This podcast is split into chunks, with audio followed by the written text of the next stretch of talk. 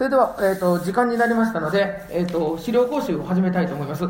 で、えーと、資料は3セット、その1、その2ですね。で、これ、あの、なんか、あの、同じことが書いてあるんですけど、去年4回やった時にはですね、えっ、と、その都度外説の話をしたので、同じものが書いてありますけども、えっ、と、まあ、あのほぼ同じものが書いてありますけど共通しているところは今日はスキップしてやっていきたいと思ってますで今日は演習の時間はあまり取らないのでえー、ま、取らない取ってる場合じゃないので、えー、ることを喋ってあとは持ち帰って演習してもらおうと思っています。でそれではまずその1、えー、概論原子というですねこのプリントをちょっと原子答えというプリントを見てもらってですね、えーと、そもそも日本史における資料問題というのはどういうものなのかここで言ってる資料というのは歴史の史です。資源の史ではないです。リソースではなくてあの要するに紙で書かれた文字の資料というやつですね。であのそれについてですねあのまず概論を少し喋りますで、まずですね、資料問題の特徴で、具体的に言うと、えー、資料の3種類と、設問の3種類っていうのがあります。で、このサザンが9の、あの、3る3の9通りの問い、実際には9通りないですけど、あの、その可能性があるんだということを最初に言っておきます。で、えっ、ー、と、僕が勝手に作ってるんですけど、ま、丸一、一類、教科書にも資料集にも載っている有名資料。例えば、コンデーネス大法。例えば、五課長の正門。ですね。例えば、揚げ米という単語ですね。それから二類、教科書にはないが資料集に載っているものですね。うん、今日やるような、三好清綱の意見封じとか、えーと、この間大河ドラマやったばっかりですけど、えーと、北条義時追悼の戦時とかですね、えー、教科書にはまず載っていないけども資料集には大抵載っている資料集ってこういうやつねこれですねあももちろん皆さんあの日本史資料集新小説持ってきてますよねこういうものに載ってるっていうことです。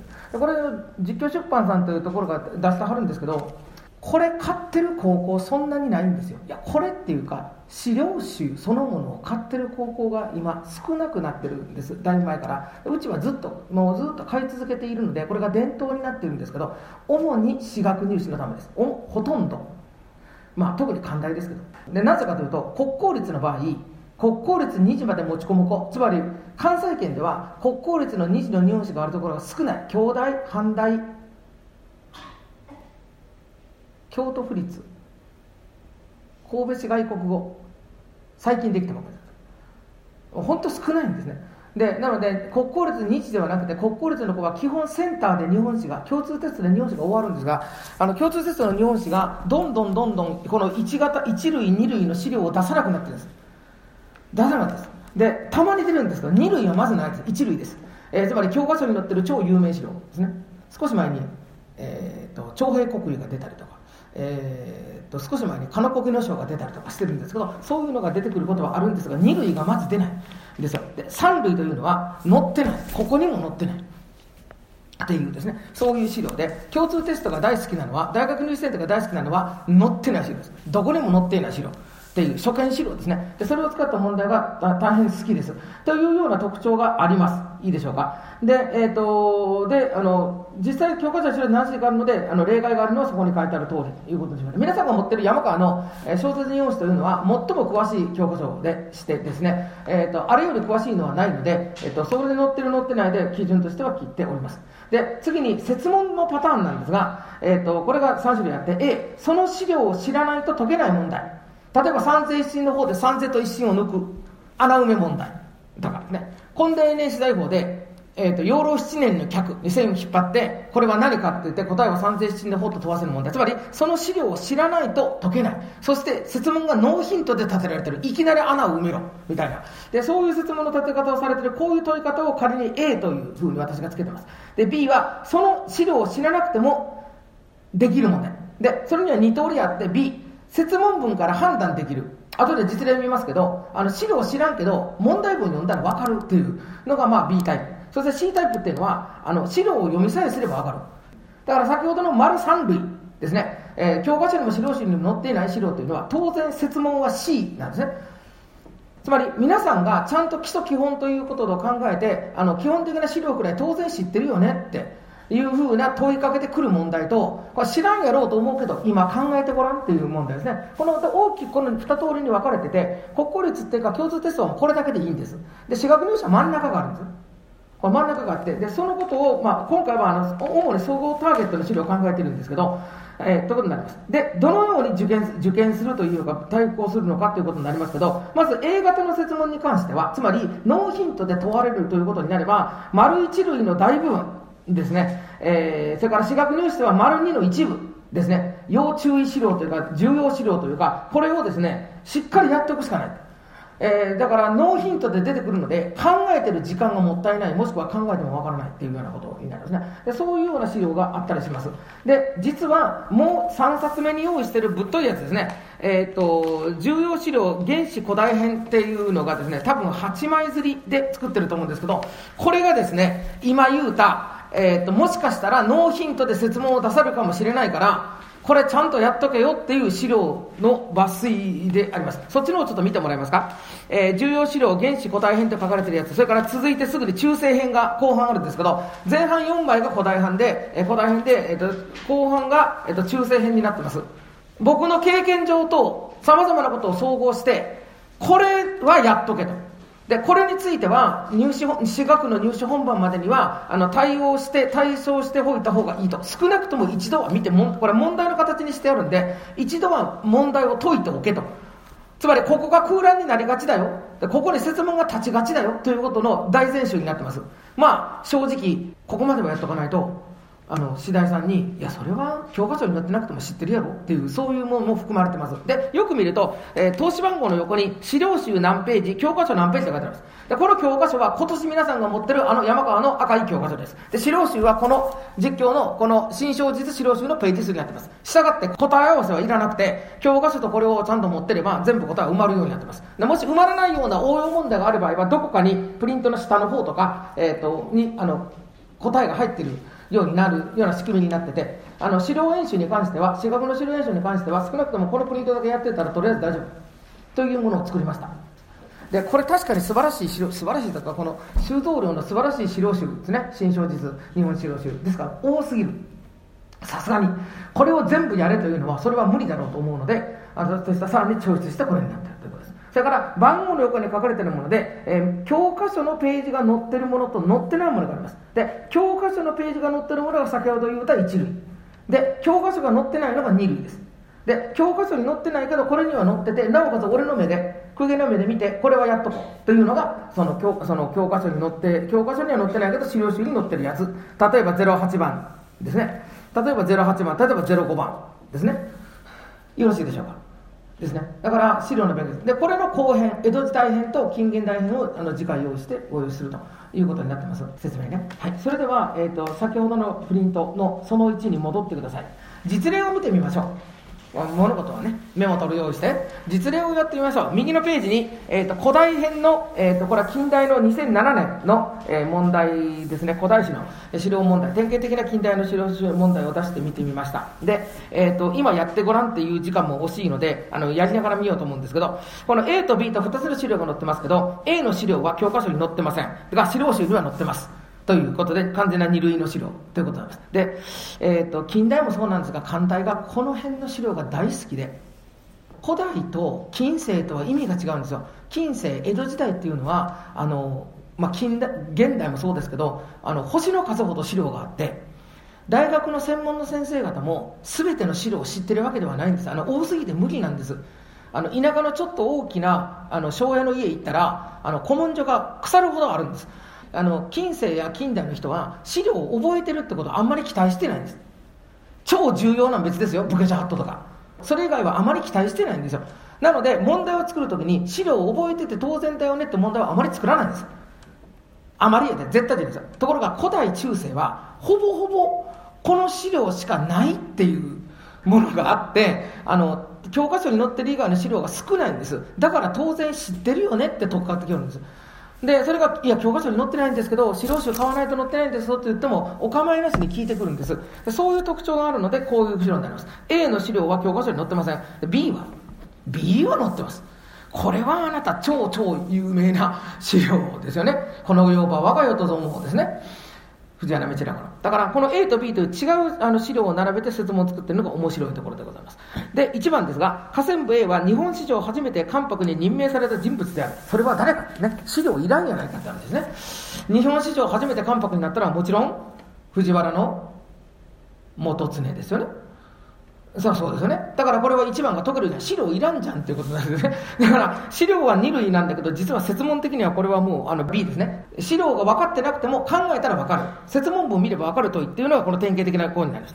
問いの2はどうかというと、え、同じく河川部 A の人物が関白を務めた天皇はどれかっていうふうに書かれています。で、えっ、ー、と、これが1が元常だと分かれば、元常があの関白を務めたのは3番の高校天皇と宇田天皇だっていうのが分かると思うので、え、これが正解ということになります。えー、まあそもそも清和天皇や陽勢天皇には関白はおらず、醍醐天皇は関白を置いてないので、えっ、と、そもそも3しか残らないっていうふうに考えることもできるんですが、分かりますか？えっ、ー、と、あれですね、孝行天皇が事実上の関白ですね。で、正式の関白になったのが宇田天皇ですよね。そうですよね。で、正式に関白になった時に、関白の御事のりが3回出されて、でその時に赤穂という言葉があって、そこにイチャモンつけてきたのが赤穂の噴儀ですよね。ということで、問いの3は答えは4ですよね。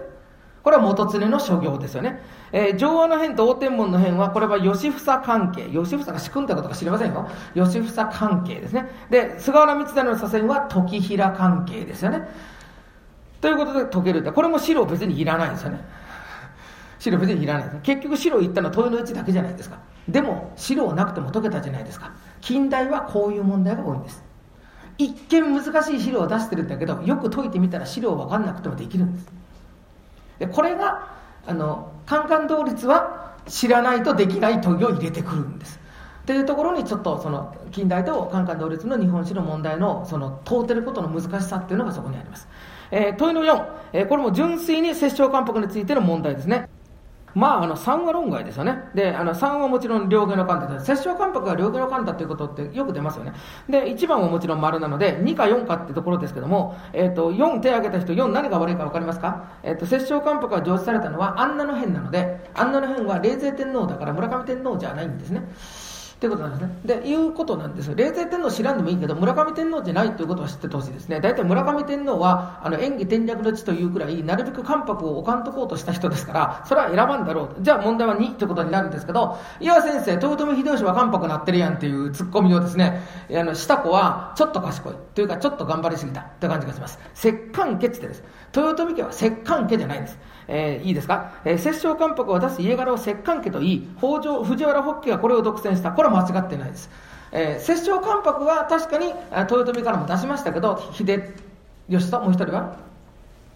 もう一人誰？秀次ですね。殺されちゃいますけどね。で、この二人は関白になってますけど、摂関家とは誰も言わないです。豊臣家のこと。だからこの文章は×ということになって、あの、丸ということになって、4が間違いということになりますね。えー、とで5番、河川部 C の見事にを出したのは誰かね、えー、河川部 C、まだ続いてんの？河川まだだよね、えーと、だからこれは、えっ、ー、と、お河川部 C だあだだからこれは、えー、関白せしむる御事のりを保ったんだ。から、これは当然、えー、宇田天皇ということになって3番ですね。ね。で、問い録からあとは2つ目の資料ですね。そうですよね。問い六、問い六 D の人物は誰かってもちろん藤原道長なんですけど、太閤藤原道長ですね。これはもう、あの、即答ですよね。えっ、ー、と、つまりこの資料はみんな知ってるはずだから、ほぼノーヒントで D は誰かって聞いてるんですね。もちろん、あの、4人とも関係者ではあるんですけど、いうことになります。太閤とは元関白、もしくは元摂政ですね。どちらかはですね、道長摂政になってますから、ということになります。で、問いの7、えー、ですね、えー、これはですね、えっ、ー、と、2です。えっ、ー、と、兄、あ、甥のコレチカと政権を争って勝利し、娘4人を皇后や皇太子としたということで、これ2が道長の文章ということになります。1は金家ですね。1は金家、えー、3は頼道ですね、息子の。で、4はあの道高ですね。あの、お兄ちゃんのね、いうことになって、この辺は基本です。ででもこの辺の問題って本当に資料分からなくて問いのな資料いらないじゃないですか。ただあの河川部 D の人物を間違えちゃうと連動で間違ってしまう。先ほど言った、えーと、道長頼道実助兼家この4人にちゃんと対応するやつが1234にあるっていうですね連動型問題なので1番で別の人物を選ぶと間違っちゃうとで1番がなぜ道長かというとこれはもう白を知ってるはずですよねっていうね、はい、いうことで通ってるということになります。で、えーと、最後問い8を勝手に作ったんですけど僕がこの世を場の歌の作者は誰か資料から選べでこれは道長あのこの世を作った歌の作者は誰かっていうと太鼓ですね答えはね。太鼓なんですけどこれはあのあの太鼓が誰であろうと資料さえ読めば分かりますよね。ですよね。だからそれは資料の読み取り問題ということになります。これこれは読み取り問題。有名な資料であっても読み取り問題を作ることはこのようにできる。ということを指します。資格はあんまりやりませんがただ最近、えっと、漢学立命同志社カンカン同列あたりが、えっと、入試問題を少しずつ昔と変えてきていてあのこの有名な資料であってもちょっと考える問題を作らせようということがあります。ありますが非常に少ないです。非常に少ないです。それこそ100点のうち1個あるかどうかです。なのでそんなに気使わんでもいいけど、こういう問題がもし出てきたら、えっ、と、まあ、A 問題にはなるね。資料を読ま読まないと分かんないからってことになってくるのかなというふうに思います、まあ、もっともあの C とも言えますけど5軍見てたら分かるから。はい、ね、この世は我が世とぞも餅つきのかけたることもなしと思えば道長の歌ですよね。大丈夫ですね。はい、えー、というようなことになります。以上。あ後であのちょっとその要注意資料、だそれ左に戻ります。で、それでですね、えーと、では資料問題はどのように受験すればいいのかということのその下のところに要注意資料とは何かで、特に注意の必要な資料のことを要注意資料と今私は呼んでるんですけども、えーと、一つは A 型の資料が多い資料です。先ほどのプリントです。だから A の設問があるやつはやっておかないと解けない可能性がある。なので、たとえ一度でも演習をしておけば、あの試験の現場で、特にあのカンカン同率のうちの同社立命は、あの同社立命近代はあのマークシートですから、あの選ぶときに、なんかこれだった気がするっていけるんですけど、あのやってないとできないということがあります。もう一つのですね、過去の内容が内包されている資料というのが、実はここで講習やってる理由なんです。この後説明しますけど、そこにあるこの2つなんかはですね、どういうことかというと、資料の中にかあの昔話が入ってる。つまり、例えば平安時代の資料だと思って読んだら奈良時代の話が出てくるっていうことになります。でこれは、えっと、分かっていればはいはいはいこの資料ねって思うので落ち着けるんですけどもしノーマークで現場に行った場合何が書いてるのか分かんなくなります。平安時代の話なのに奈良時代の人物が出てくるとか鎌倉時代の話なのに平安時代が出てくる。っていうことがあの慣れてないとあの入試現場で初めて出会うと多分パニックを起こします。でパニックを起こすがわわけわかんなくなってあのそこら辺全滅しちゃうかもしれません。ということなのでこの後少しご紹介をしようと思っているものだということになります。でね先にねもう1枚の方、えーと、ナンバー2の方ですね。その2、えー、の概論中世と書いてる方を見てください。で同じ説明を、えずっと左側には書いています。そして実例として中世の入試問題というかこれは寛大かな、えー、の入試問題を入れてみました。えーと、C と D の資料は何か分かりますか？C は、えーと、必ず教科書に出てくる一類資料ですね、えー、D は資料集には必ずあります。教科書には大抵ないです。でもどちらも有名な資料です。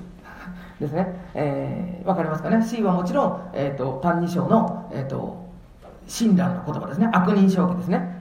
ですよね。悪人正気って一生懸命覚えてても実は問題に出てこないんだなこれがな。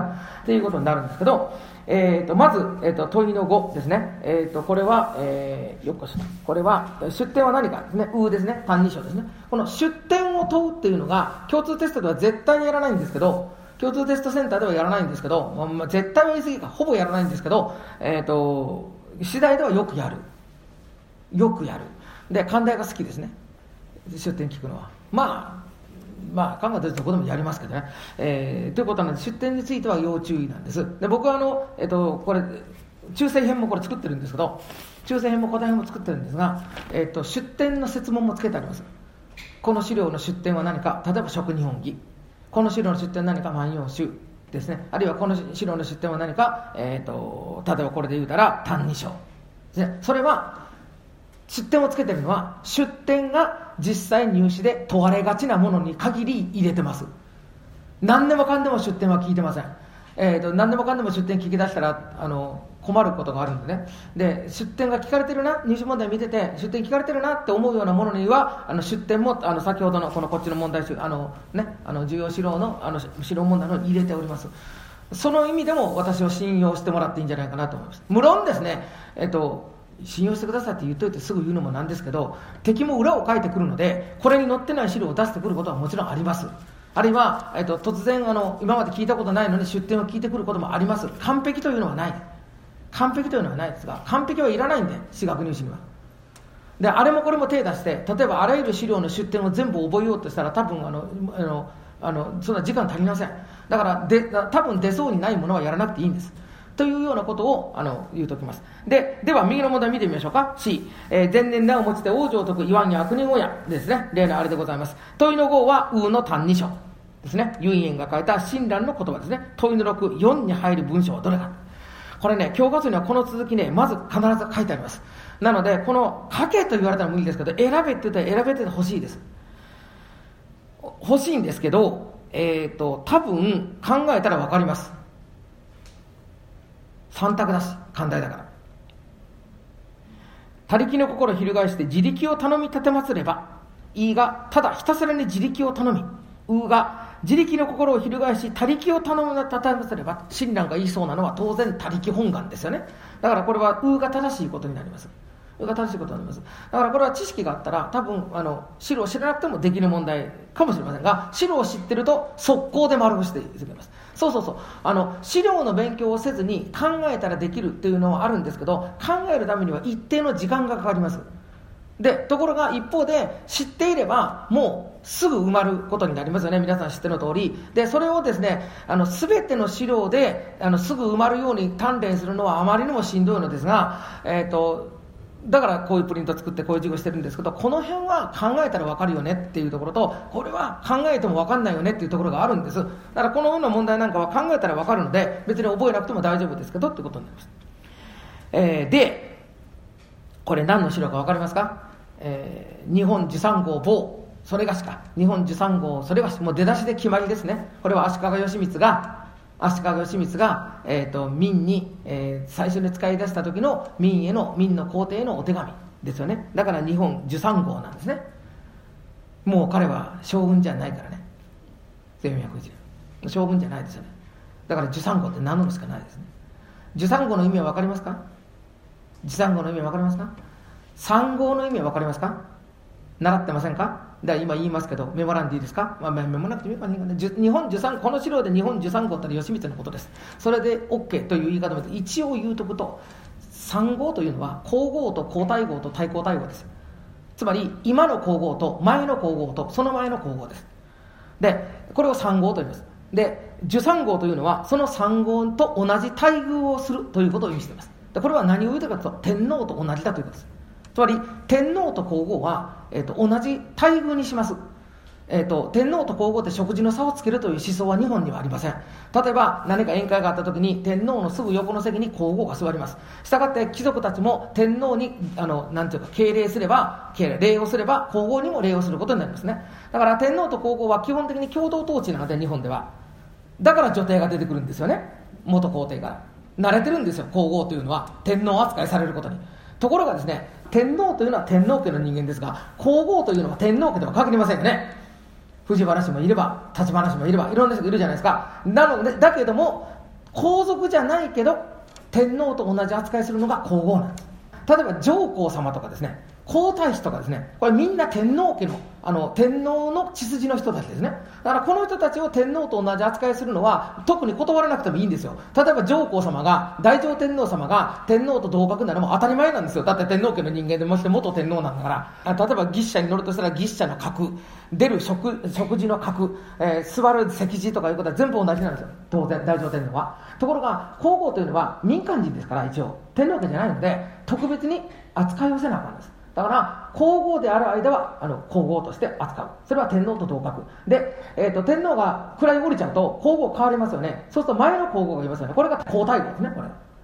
で、その次にもう一回天皇が変わると、えーと、また皇后が変わるので、一つずつ繰り上がって、これが3号っていうだって、だって、ちょっと前まで皇后扱いしてたのに、天皇が変わったから民間人に格下げてっていれば無理でしょ。難しいでしょ。で、大抵、えっ、ー、と、皇太后って天皇のお母さんだったりするし、あのお母さんでなくても身内だったりするからやっぱり元皇后まではちゃんとやる。これが3号です。で13号というのは皇后じゃないけどつまり天皇家じゃないけど天皇と同じ扱いするということを意味するんです。だからこの日本13号それがしというのはもちろん義満のことで義満がこの名前で中国に使い送った。なぜかというともう彼は将軍じゃないから。ですね。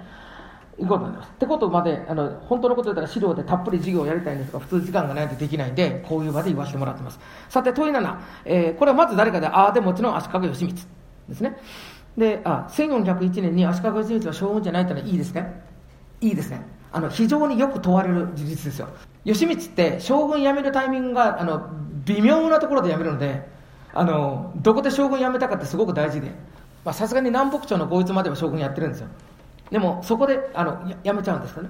で、えっ、ー、と、それからですね、えっ、ー、と、問いの8、えー、これはあの、北山殿って書いてあるから、シャリ殿って書いてあるから、金閣ですよね。で、説問文読んだら白いらないですよねって話なんですが、で、金閣の説明は、あ、一層が神殿作り、二層が和和風三層が全数用っていう説明で、これで OK ですよね。いは多分銀閣の説明ですね。うは何でしょうね。桂離宮でしょうかね。そのあたりかなと思いますけど、そんな説明になっています。でこのあたりは資料問題と言いながら、もはや資料はいらない問題になってる。それは B 型になってるんですね。E。これね、朝倉がたちのほか、えー、国内に城郭を、えー、かまえまじく、えー、かまえささまじく候、文言あらんもの、一一条谷に引っ越し、もう有超有名城ですね。もう一型も一型、ガチガチの一型ですね。わかります？これ。まあ、これ分かりますって下に書いてあるんですけどね。朝倉高景の晩年、えー、文明11年から出された、いわゆる、えー、朝倉高景十一箇条ですね。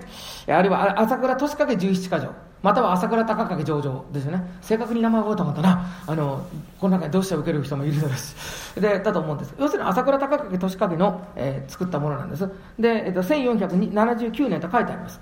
で、えっ、と、それで、で、それをこのですね、で、えっ、と、説問長いですけど、一条谷に拠点を構えていた、それはどこにあるかって越前ですよ。ですね、越前ですよ。で、一条谷って、あの、説問文に出てくるので、資料いらんやんっていう話になっちゃうんですけどね。資料いらんやんって話になっちゃうんですけど、でも、あの、資料があったとしたら、これ、説問がなくても、えっ、ー、と、これは、あの、どこ、この、なんていうか、この朝倉ってどこか、あの朝倉が越前の国の戦国大名だ、初期戦国大名だってことを知ってないといけないので、えっ、と、そういう問題なんだということがわかります。だから多分戦国まであのちゃんと行って期末テストが終わったと思うんですけど、この辺り、えっ、ー、と、皆さんが手薄じゃないかと思うんですが、文国法はほんまにやっとけよ。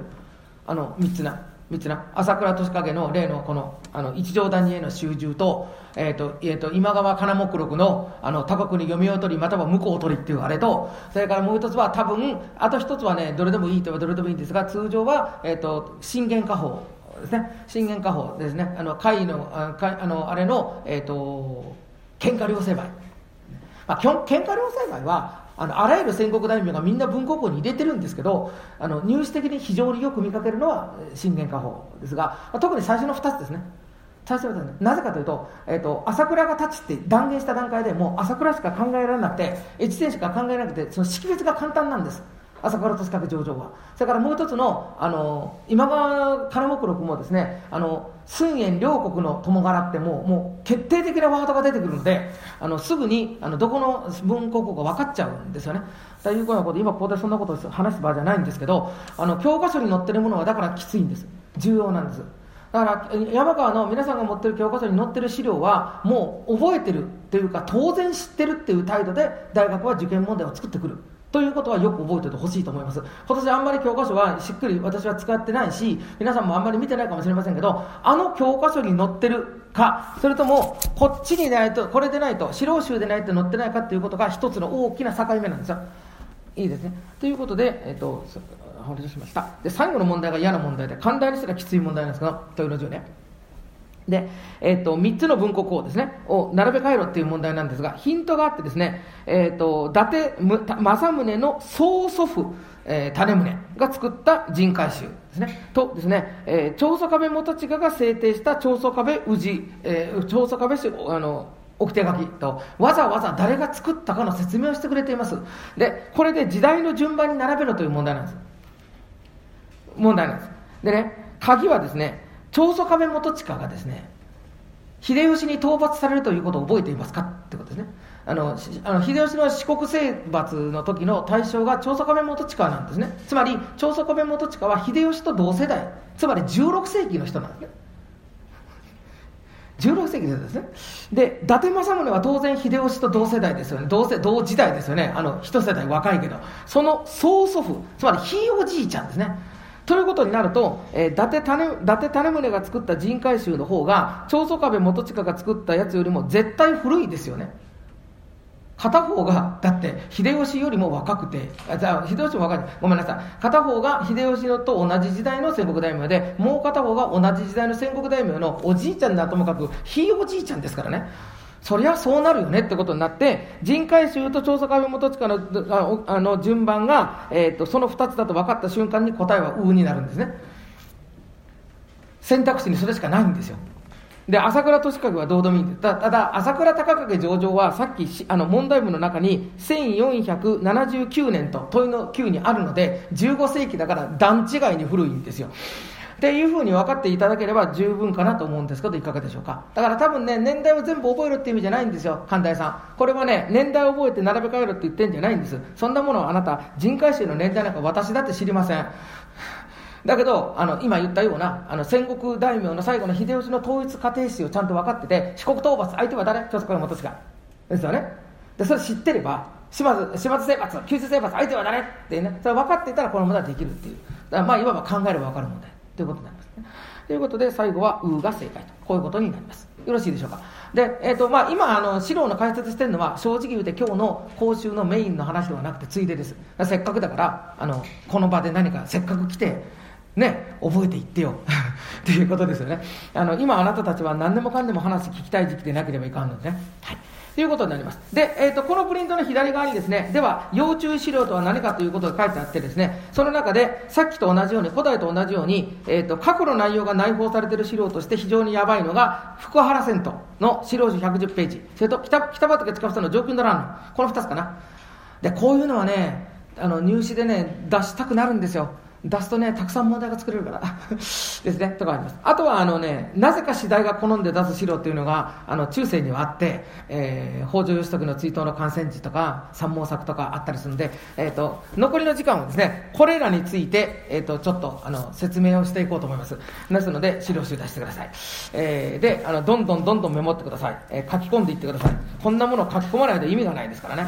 では、まずですね、古代からいきましょう。えー、古代の過根金指令、えー、資料集63ページ。まあ、ここに書かんでもいいですよ。なんだったら。別に自分でメモに書きたかったら書いてもいいですけど、あのー、まあ、これはあの考え方は先生方によっていろいろかと思うんですがあの暗記系の学問である日本史の場合やはり空欄補充の空欄のところに答えを書いておくとかあの正誤問題の場合はそこにデカデカと丸か×かつけておくとかっていうことが多分暗記効率を早めますあの答えを確認するのに別のルーズリーフの方に行って帰ってきてってやってる限り視界は切られるので頭の中で結びつきません。だから頭の中で例えば正語文章正語の問題があってそこに線引っ張っててそこに×って書いてあってこれは×だよっていうのが目に入ってくれば同じ間違いをしなくなると僕は思います。空欄に空欄を埋める問題で空欄に書いてあればそのそれごと見ることができますよね。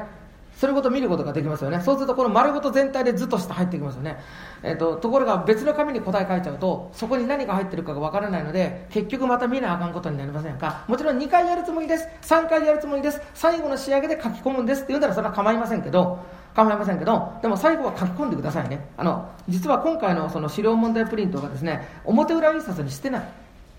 あのこれもそうですけどその最後のやつあの8枚組のやつね。表裏にしてないんです。それなぜかというとどっかに貼れよって意味なんです。裏にすっちゃうともうあのなんていうかな。ビラビラこの紙薄いじゃないですか。でビラビラになっちゃうのでここであの私がお示しした資料は私学受験する子についてはもう繰り返し見てほしい。あのやるだけじゃなくて解いて答え書き込んだら何回も見てほしい。っていうものだったりするのでだからあえて裏はすってません、えーと、ノートに貼るなり、えー、うまいこと保存してやってください。ではあの具体的にいきますね。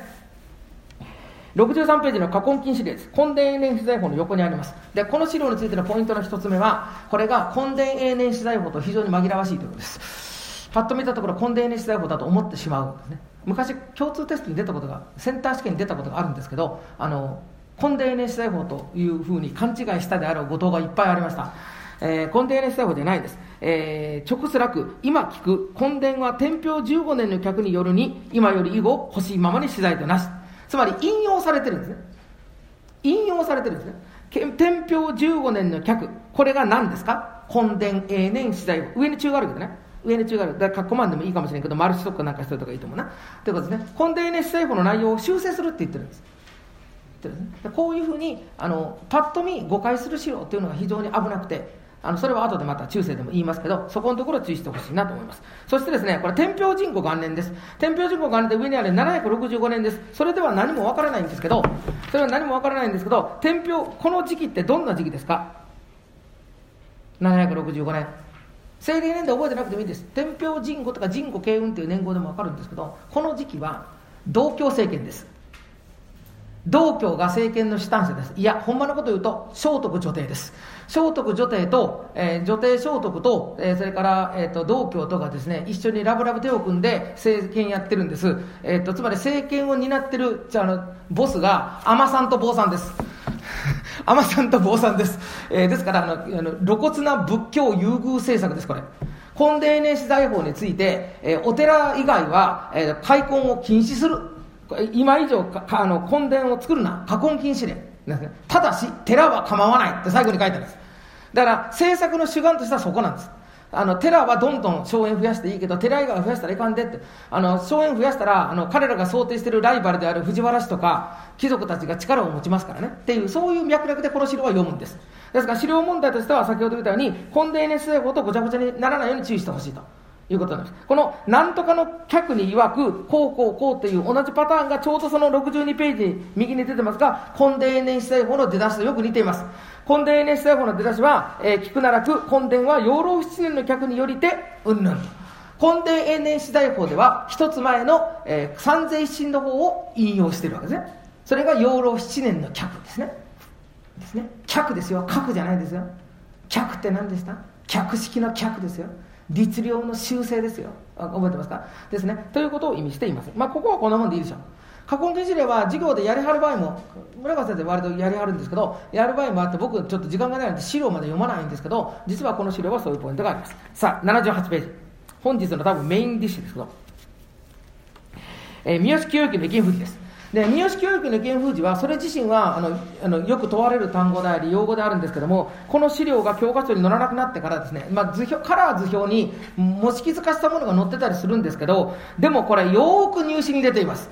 であの、えーと、本当に頻繁に出てます、えーと、古代史の先ほどのプリント、3年日本史講習資料学習その1概論古代ですね、これ2枚目めくってもらうとですね、2枚目めくってもらうとですねいろんな大学の入試問題に実際にの資料が引かれているものを引いてるんですが、えーと、古代編のところには最初の近代、えー、それから2つ目の、えーと、漢学どちらもこの三好教育の意見封じを長々と引用している入試問題になってます。はい、えー、実のこと言うとあのそ次の5ページ目に入っているのはこれはどこだ？これは寛大か。寛大もですねそのあの意見封じを使った資料を入れてみましたみたいな風になってるんですがこのようにですね どっかが出してるっていう年齢になってよく出てる資料なんです。でねこの資料ねとってもややこしいんです。あの実は三好久家の原封じは、えーと、三好久家は10世紀頭の演技の時代の人なので演技の地の中で、えー、つまり小なんだ反伝シューズが難しくなっていった経緯の説明としてこの資料が出てくるんですけども出てくるんですけども内容が複雑です。入れ子の入れ子になってます。で前から順番にいきますね。あのメモ取ってね真つまりこれは天皇に申し上げてる文章なので意見封じですから天皇に対する政治意見書なんですよ。で真ってもちろん三好教育のことね。自分のことね。私めが去る官標5年に備中之助になりました。備中何どこですか？備中で今の何県？岡山県ですね。分かってる人はいいです分かんない人はメモっとけよ。助ですね。上助城左官ですね。2番目ですね。備中の組の助として、えーと、官標5年に国司として行ったと三好清之が言ってるわけです。官標5年は、えー、9世紀の終わりです。宇多天皇の時代です。9世紀の終わりと思ってください。9世紀の終わりに自分は備中助になったと。そしてかのかの国の下積地郡という軍に二間の里というこの難しい字を書くあの号があると。で、えー、そこでこのかの国の不時を見るに至ります。備中の国です。備中の国の不時って残ってたっけ？五不時今現存している5つの不時天平文化で出てきたはずですね。言えますか？出雲日立。言えますか？えと五不時の中に入ってません。つまり備中の国の不時は残っていません。ですがあの平安中期の三好教育は持ってたんです。